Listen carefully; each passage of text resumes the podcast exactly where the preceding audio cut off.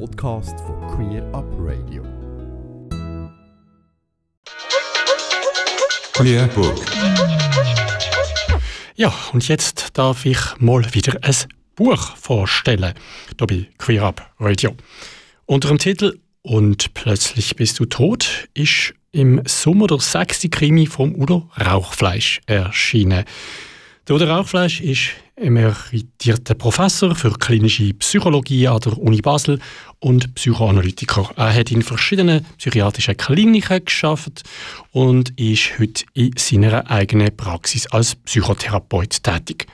In der LGBTIQ-Community bekannt wurde ist der Udo Rauchfleisch vor allem wegen seiner Fachliteratur zur Homosexualität und Transidentität.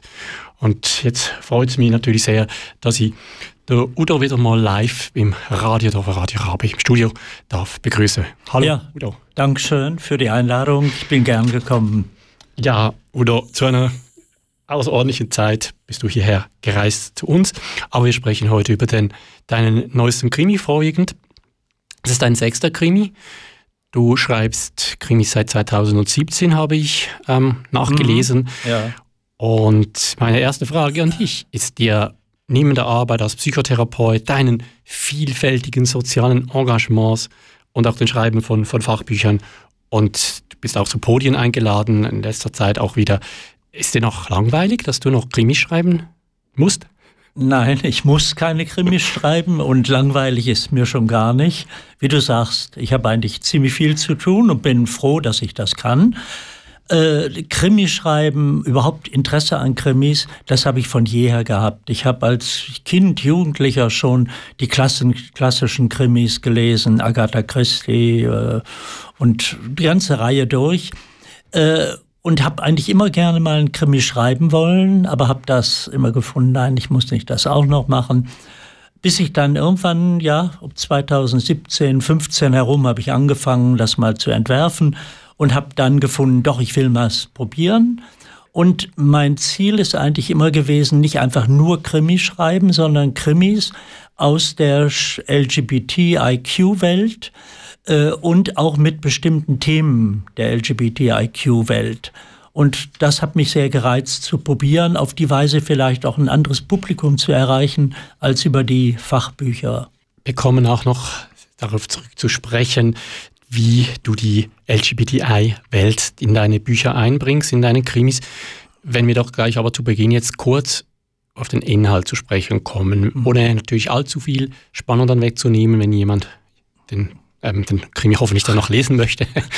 um was geht es in der Geschichte? Ja, es ist schwierig, bei Krimis äh, irgendwas zu erklären, ohne die Spannung wegzunehmen. Doch, aber ich kann schon äh, so die Hauptplot äh, nennen. Es geht um äh, Menschen aus dem Kongo in dem Fall, äh, die Opfer werden von Gewalttaten und äh, es ist eine schwierige Situation für den Kommissar Jürgen Schneider und seine Mitarbeiter, weil äh, es immer die Frage, sind das Hate Crimes, sind das äh, irgendwelche rechtsextremen Gruppierungen, denen die zum Opfer fallen oder äh, in dem Roman auch geht es darum, dass vielleicht eine Frau, mit der der eine liiert ist, äh, dass vielleicht die aus Rache an ihm jemanden engagiert hat, den Mann umzubringen. Und mich hat in dem Fall interessiert einmal das Phänomen Racial Profiling. Ich war auch bei dem Buch hier in Bern, übrigens, als das hier äh, vorgestellt worden ist von der Autorinnengruppe. Und äh, das hat mich interessiert. Mich hat auch sehr interessiert der Kongo. Ich habe mal im Kongo studiert vor 100 Jahren ungefähr und habe aber immer noch so Interesse an dem Ergehen des Kongo, wie es dort weitergeht. Es ist ja ziemlich desolat dort die Situation. Und äh, mir war auch wichtig in dem Fall äh, über Rassismus und auch über Rechtsextremismus etwas in diesem Roman unterzubringen. Und das ist so die Hauptlinie, die ich verfolgt habe. Mhm. Jetzt gerade das Thema Racial Profiling, das ist ja jetzt hochaktuell gewesen eigentlich zum Zeitpunkt, als du dein Buch herausgebracht hast im Sommer. Ist, ich gehe aber davon aus, es ist jetzt eher Zufall. Das also ist, ja, Taten ist, in Amerika, die konntest du ja nicht voraus. Nein, das ist reiner Zufall, wobei, ich meine, Racial Profiling gibt es leider seit sehr langer Zeit. Aber äh, nein, dass es dann so aktuell wurde, das war in dem Moment, als das Buch schon längst mhm. in Druck war. Das auch angesprochen im Thema Homosexualität ist ein Thema, Regenbogenfamilien, Rechtsradikalismus, die Szene, die rechte Szene. Wieso oder ja, warum sind dir diese gesellschaftlichen Themen äh, so wichtig, die in den Krimi einzubringen? Ja, meine, äh, mein Wunsch war, auf diese Weise, auf einem, einem, ganz anderen Kanal, eben nicht über Fachbücher, äh, diese Themen in äh, die Diskussion zu bringen und an Leserinnen und Leser heranzutragen. Und zwar, weil die ja für uns in der LGBTIQ-Community eine enorme Rolle spielen. Also die ganzen Ausgrenzungen, äh, Diskriminierung etwa von Lesben, Schwulen, Transmenschen, äh, mit denen haben wir dauernd zu tun. Und äh, wir haben das ja vorhin in den Nachrichten auch gehört. Das sind also auch das Transmurder äh, ist ja eine schreckliche Realität, die ja eigentlich nur die Spitze, diese Zahlen, die Spitze vom Eisberg sind. Und ich habe gefunden, ich möchte diese Themen eben auch einbauen in einen Krimi. Hm. Das Zielpublikum, das du ansprichst, sind dann in dem Fall nicht nur Menschen aus dem LGBTIQ-Spektrum, sondern effektiv auch Menschen, die vielleicht das erste Mal mit diesem Thema äh, in Berührung kommen? Ja, das ist mein Ziel. Wie weit das erreicht wird, ist mir nicht ganz klar. Ich habe den Eindruck schon von dem Verlag her, Himmelstürmer Verlag ist ja eher ein schwul-lesbischer Verlag. Äh, ich habe den Eindruck, es sind meist Menschen der Community, die es lesen. Aber ich habe auch durchaus gehört von etlichen äh, cis- und äh, heterosexuellen Menschen, und die haben dann gefunden, zum Teil Bekannte haben mir erzählt, ja, jetzt wüssten sie alles über die lesbisch-schwule Transwelt. Das hätten sie aus dem Roman und den anderen auch entnommen. Äh, es ist schon so gedacht, dass es ein breiteres Publikum anspricht und eben auch für Insider, wenn man so will, äh, auf eine andere Art ihnen diese Themen nahebringen, mit denen wir uns sonst, glaube ich, auch innerhalb der Community nicht so sehr beschäftigen, sondern eher gerne über die weggehen, weil es halt sehr unangenehme Themen sind. Aber in dem Roman ist, oder in allen sechs Romanen bisher, es geht nicht nur um eben Mord und Totschlag, und die Probleme, sondern auch etwa um die Regenbogenfamilie des Kommissars mit seinem Partner und dem jetzt inzwischen zehnjährigen Sohn im letzten Roman und äh, mit über viele andere Dinge auch. Etwas anderes, das mir aufgefallen ist oder auffällt, wenn man deine Romane liest, der starke Bezug auf Basel. Die Geschichte spielt in Basel, das ist das eine, aber was ähm, als jemand aus der Region Basel, der dort wohnt, stammt, ja. Äh, kommen da viele bekannte Schauplätze vor. Oder für Außenstehende äh, habe ich dann schon fast den Eindruck, das ist schon fast ein kleiner Reiseführer. Ist das Absicht? Das ist lieb, dass du das so nennst wie ein kleiner Reiseführer. Ja, das ist Absicht. Das hat einmal einen sehr praktischen Grund gehabt. Ich habe mir überlegt, als ich anfing, den ersten Roman zu schreiben, ich muss das ja irgendwo lokalisieren. Ich könnte mir eine Stadt vorstellen, aber habe gedacht, ich werde wahrscheinlich immer wieder zurückgreifen auf mir bekannte Städte. Und was liegt näher, ich bin jetzt über 50 Jahre in Basel, was liegt näher, als das äh, in Basel zu lokalisieren? Und habe dann gemerkt, es ist auch ganz spannend für mich beim Schreiben und denke auch für Leserinnen und Leser spannend, äh, etwas über Basel zu erfahren. Ich habe dann meinetwegen von der Markthalle etwas oder über ihre Geschichte oder über verschiedene Orte in Basel äh, geschrieben, weil das ist konkreter für mich und wie gesagt, es ist ja vielleicht ein Reiseführer, ist mhm. etwas viel gesagt, aber doch in der Richtung, ja, etwas Lokalpatriotismus. Ist das auch ein wenig ein Anführungszeichen Geschichtsbuch, zumindest eine Dokumentation von, von Ereignissen? Also mir ist ja aufgefallen, beispielsweise ähm, in diesem Buch jetzt gehst du auch auf die Breit in Zürich ein, auf den CSC in Basel. An beiden Anlässen war ich dabei und so wie sie beschrieben sind, sehr detailliert getreu beschrieben. Ja, ich war auch dabei. Und insofern, ja, auch das war mir wichtig. Also nicht nur äh, lokale Orte und so weiter, sondern auch Ereignisse und zum Beispiel die Pride in Zürich, die Pride in Basel, wobei ich in Basel, wie ich es da auch geschrieben habe, erstaunt war, dass eigentlich doch so viele Leute zusammenkamen und eine sehr gute Atmosphäre war. Ja, das ist auch ein Ziel, dass das äh, auch ein bisschen breiter bekannt wird. Mhm. Und, und wie viel von der Person Udo ist in diesem Buch drin? Das ist eine Frage, die habe ich schon oft gehört. Äh, ich denke in verschiedenen Personen äh, überall ein bisschen.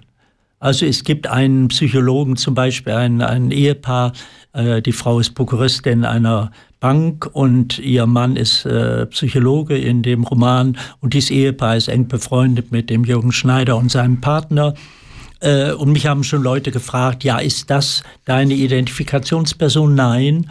Genauso würde ich sagen, ein Stück weit in dem Jürgen Schneider, in dem Kommissar, aber auch in seinem Partner, äh, weil in Diskussionen, die die führen, am Anfang im ersten Roman ging es stark auch darum, wollen die noch ein Kind haben in ihrer Partnerschaft und der Partner war eher dagegen, der Jürgen Schneider wollte das gerne. Und in den Argumenten auch pro und contra Regenbogenfamilie, da ist immer auch ein Stückchen von mir dabei. Mhm. Also insofern kann ich nicht sagen, eine Person ist für mich die Hauptidentifikationsperson.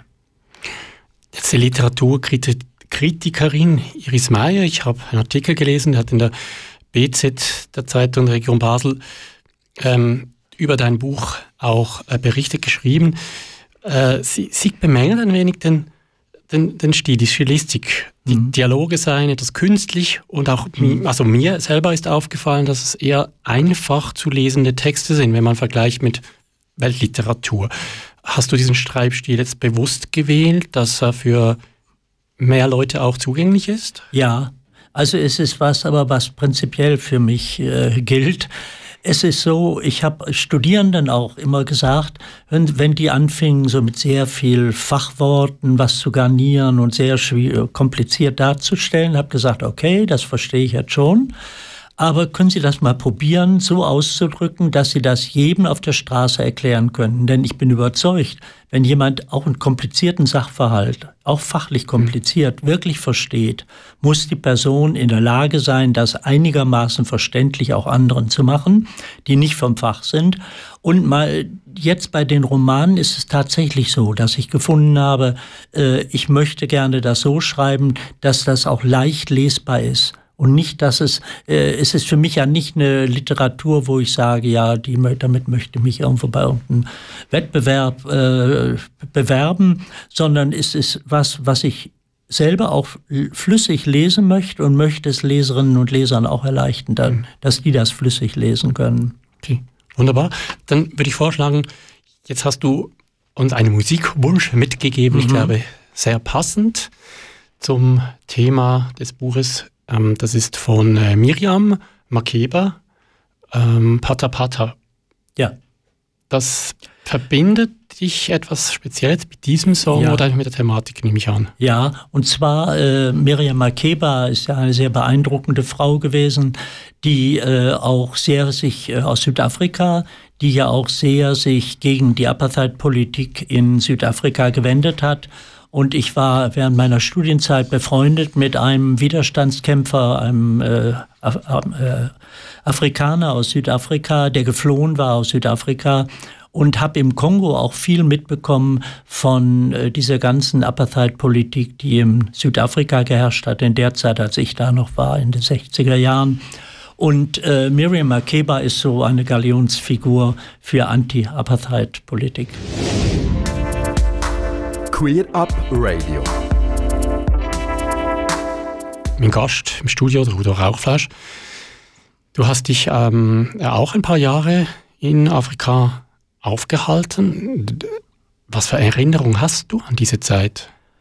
Eine, ja, eine außerordentlich intensive Zeit ist das gewesen. Es waren nicht ein paar Jahre, es war insgesamt ein gutes halbes Jahr. Okay. Also ein Semester in Lubumbashi, also damals noch Elisabethville genannt, obwohl der Kongo war schon unabhängig in der Zeit. Und dann noch ein Vierteljahr in Nigeria oder gutes Vierteljahr in Nigeria.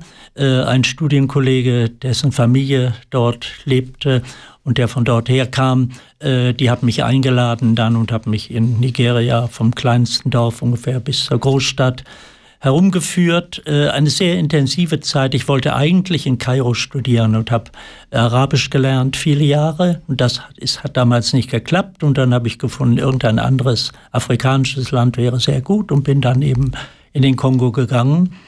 Und äh, was mich im Kongo sehr äh, berührt hat und nach wie vor äh, fast unverständlich ist, dass zur Zeit, als der Kongo schon unabhängig war, er ist ja enorm ausgebeutet worden von Belgien, äh, hat dort noch praktisch Apartheid-Politik geherrscht. Und es gab enorme Ausgrenzungen und ich bin da spätestens hochsensibilisiert worden für Ausgrenzungen. Mhm. Und äh, gut, innerhalb unserer Community kennen wir das auch. Äh, und Rassismus äh, hat mich von daher immer interessiert, auch fachlich interessiert. Und ich habe auch einiges publiziert dazu. Äh, also insofern eine sehr emotional, sehr intensive Erinnerung. Wie weit hast du das jetzt mitgenommen in dieses Buch? Im Buch ja habe ich dann äh, Rechtsextremismus und Rassismus, äh, das hat mich da sehr interessiert. Es liegt ja auch sehr nah bei Racial Profiling, da geht es ja auch um Rassismus. Und äh, habe dort auch gut recherchiert und hätte beinahe, ich habe eine Partei, eine rechtsextreme Partei kreiert für dieses Buch und hatte einen, Tit einen Namen einer Gruppe und den hatte ich mir ausgedacht und habe Gott sei Dank im Internet recherchiert und habe festgestellt, es gibt genau diese Partei, gibt es okay. in der Schweiz. Und dann habe ich aber, oder gab es früher, ich weiß nicht, ob dies immer noch besteht, und dann habe ich einen anderen Namen gewählt. Ich habe dann den Namen gewählt, Wir sind die Schweiz.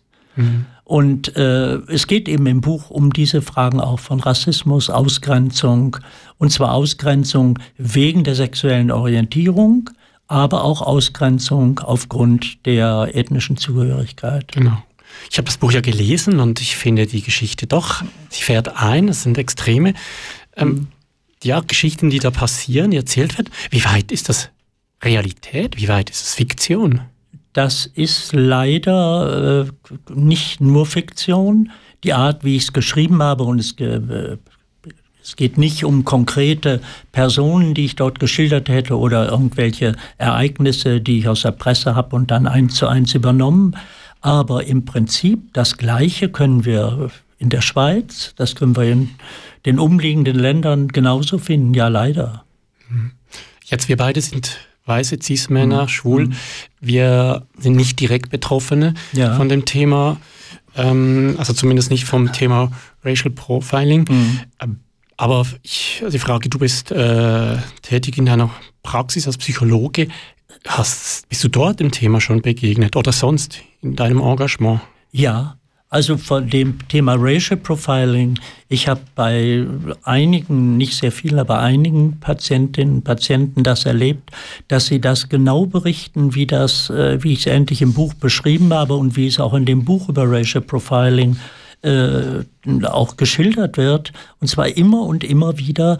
Äh, wobei dann eben, es sind ja Menschen, die vielfach schon traumatisiert hierher kommen und dann immer wieder angehalten zu werden, immer wieder äh, sein, den Ausweis zeigen zu müssen und befragt zu werden, ganz ähnlich wie ich es auch im Buch schreibe, zum Teil es hat auch in Basel einen Fall gegeben, wo die Polizei in sehr ruder Weise jemanden angehalten und untersucht hat.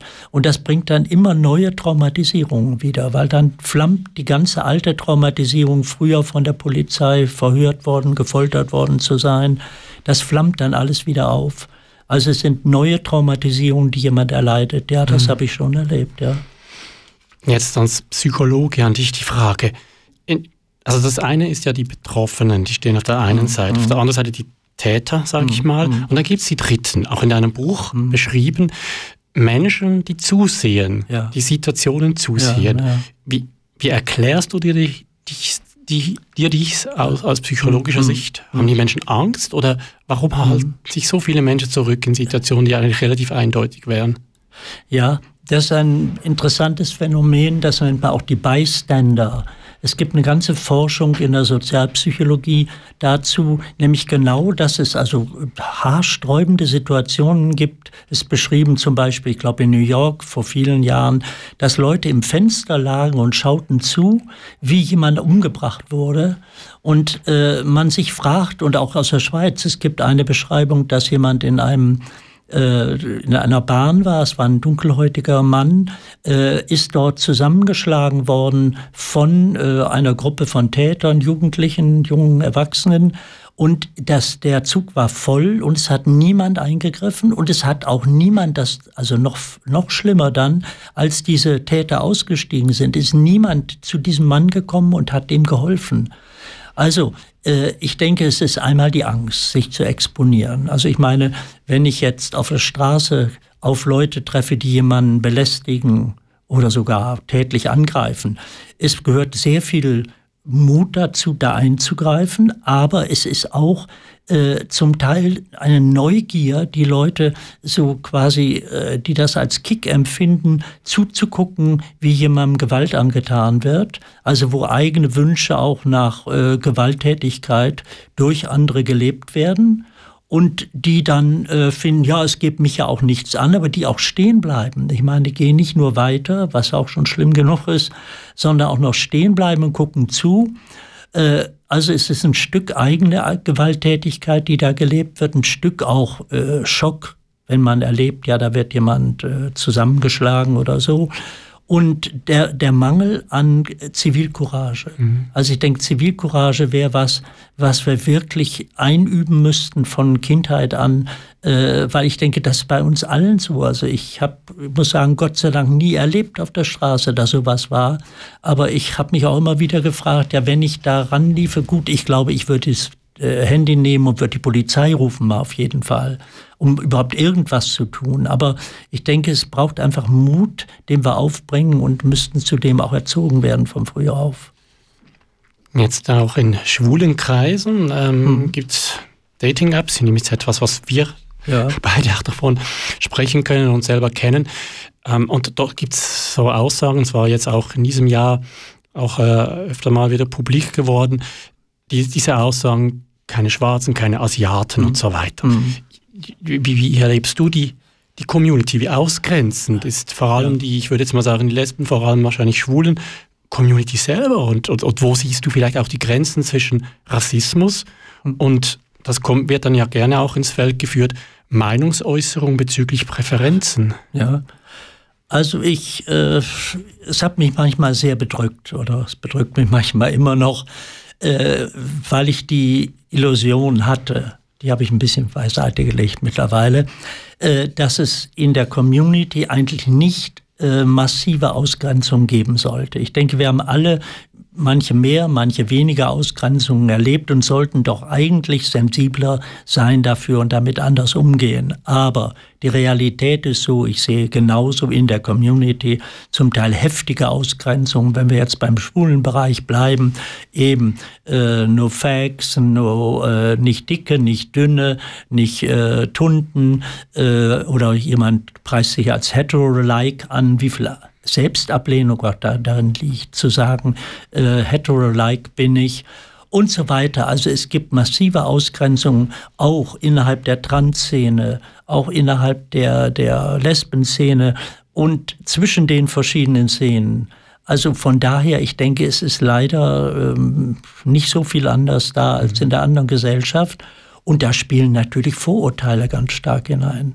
Also Vorurteile, die wir alle wahrscheinlich ein Stück mehr oder weniger haben oder auch verinnerlichte Homonegativität oder Homophobie, wie man früher gesagt hat. Äh, natürlich, die sind Reste in uns selber drin und die kommen in so einem Moment raus, wenn man sich abwertend über andere aus der gleichen Gruppe äußert. Hm. Was kann man dagegen tun? Was wären so Empfehlungen? Ja, einmal, man muss mal darauf hinweisen, äh, man müsste auch in Familien schon ganz früh anfangen, äh, über solche Phänomene reden und das äh, auch zur Diskussion stellen. Und ich denke, man muss immer wieder das Gemeinsame finden. Also ich denke, es ist auch so ein Zerstreiten von verschiedenen Szenen und Gruppen. Dabei wäre, ich meine, wir haben ja diese Reihe LGBTIQ oder Sternchen noch dazu oder Gender Gap. Äh, es ist natürlich, es sind verschiedene Gruppierungen, aber irgendwo ist es auch eine Einheit. Und ich denke, die, das schöne Wort Synergien nutzen, das sollten wir eigentlich viel mehr. Und wir sollten auch uns darüber klar sein, wir können natürlich verschiedene Meinungen zu verschiedenen Themen haben, aber irgendwo auch die Gemeinsamkeit, die Solidarität, die müssten wir fördern und die, über die müssten wir uns je einzeln auch immer wieder klar werden, dass wir solidarisch sein müssen, dann könnten wir auch viel mehr durchsetzen. Aber dieses Zerstreiten in verschiedene Untergruppen, damit schaden wir uns selber und wir verletzen andere enorm dadurch. Und das erlebt man ja auch immer wieder. Äh, das erlebe ich auch in Therapien von äh, Leuten aus der LGBTIQ-Community, die sagen, ja, ganz besonders weh haben die Verletzungen aus der eigenen Gruppe getan. Wenn dann die CIS-Leute mal gegenüber Transmenschen oder die Heterosexuellen gegenüber LGBT äh, äh, abwertend sich geäußert haben, war schon sehr schlimm. Aber wenn aus der eigenen Gruppe auch noch Abwertungen kommen, das trifft ganz besonders zurück zu deinem Buch, das du geschrieben hast, die Bücher, in denen du genau solche gesellschaftlichen Themen ja auch aufgreifst. Wenn jemand Interesse hat, dieses Buch zu lesen oder auch andere Bücher von dir, wo wird man fündig? Ja, man kann es einfach ins Internet eingeben oder auf meiner Homepage nachgucken. Auf meiner genau. Homepage habe ich die auch. udorauchfleisch.ch wäre die Webseite, genau. Erschienen ist das Buch übrigens, also das Buch, die, ich weiß nicht, sind, die, sind alle Romane im Himmelstürmer Verlag ja, erschienen? Ja, alle. sie sind alle. Im Himmelstürmer Verlag, mhm. genau. Ähm, ja, gibt es weitere Fälle? Bist du schon dran an einem weiteren Fall? Ja, einer ist in Oder Druck. Einer ist in Druck, der wird im Februar wahrscheinlich erscheinen. Okay. Darfst du schon was verraten, um was für ein Thema es geht? Äh, der Titel ist Hass verjährt nie. Okay. Da geht es um Hass äh, aufgrund vielfältiger Verletzungen und die werden, das führt natürlich zum Mord. Also im okay. Krimi natürlich zum Mord. Genau. Gott sei Dank nicht überall. Ein Ausblick schon auf die Zukunft. Es bleibt spannend mit Udo Rauchfleisch und seinen Krimis. Udo, Vielen Dank. Bist du ins Studio gekommen. Wir haben etwas länger äh, reden können. Der Grund werden, wirst du, liebe Hörer, ihn gleich noch erfahren. Aber jetzt machen wir erstmal etwas Musik und nochmal vielen Dank. Also schönen Dank für die Einladung. Bin gerne gekommen. Danke. Ganze Sendungen und mehr findest du auf queerupradio.ch.